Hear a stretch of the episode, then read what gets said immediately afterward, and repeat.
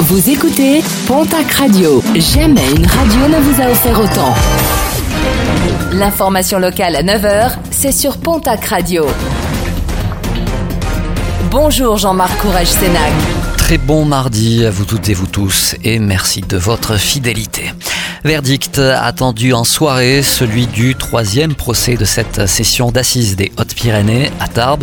Un procès qui, euh, depuis hier, se déroule à huis clos. À la barre, un père de famille originaire de Mayotte, accusé de viol sur sa propre fille, âgée à l'époque des faits de seulement 8 ans. Elle en a 13 aujourd'hui.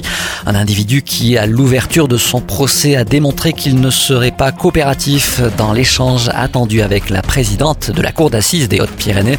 Un homme déjà condamné par le passé pour un autre viol, toujours dans le cadre familial.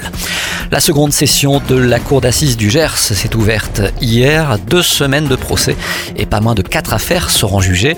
La première, celle d'un quinquagénaire accusé de viol incestueux et d'agression sexuelle sur mineurs, des faits commis entre 2008 et 2019. Il encourt jusqu'à 20 ans de réclusion criminelle, verdict attendu demain mercredi.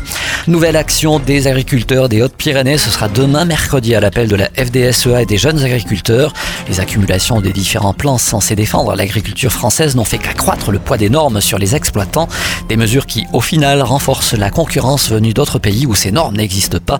Un rassemblement est donc programmé demain à 11h30 devant la préfecture des Hautes-Pyrénées à Tarbes.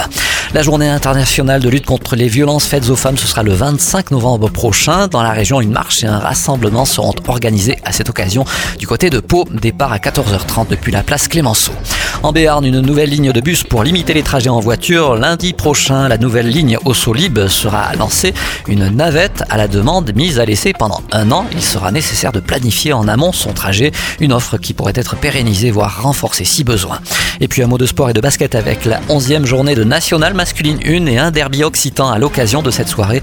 L'Union Tarbes de Pyrénées reçoit l'équipe du Stade toulousain. Premier rebond programmé tout à l'heure à 20h.